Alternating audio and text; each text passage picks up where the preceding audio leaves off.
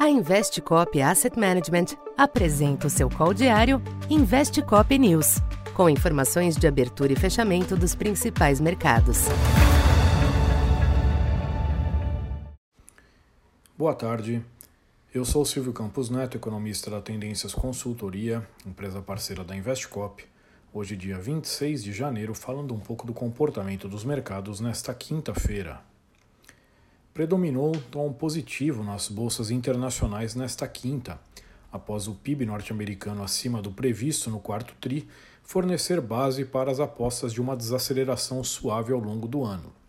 Apesar do resultado melhor que o esperado, a abertura não deixou de reforçar a tendência de perda de ritmo da atividade, com nova desaceleração do consumo e queda mais intensa dos investimentos fixos.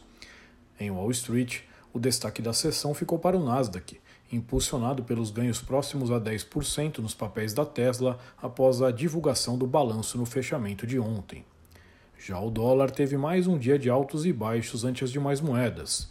Por fim, petróleo pegou embalo no maior apetite ao risco e retomou os 87 dólares no caso do Brent. No Brasil, os ativos fizeram uma pausa no rally desta semana.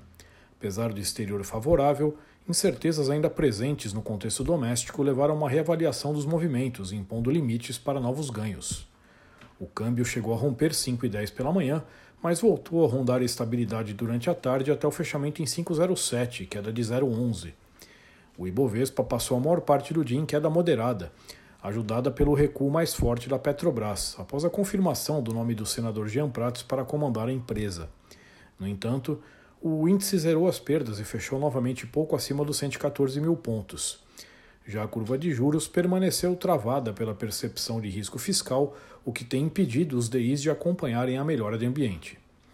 Para esta sexta, os mercados internacionais seguem atentos às informações dos Estados Unidos.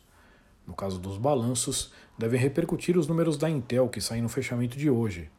Na agenda econômica, destaque para o índice PCE de inflação, que deve corroborar os dados mais a menos já apresentados pelo CPI. Por fim, vale monitorar os indicadores de gastos pessoais e confiança do consumidor. Aqui no Brasil, o comportamento de hoje sugere um certo esgotamento do fôlego dos últimos dias em bolsa e câmbio, embora os ativos também tenham demonstrado certa resiliência hoje.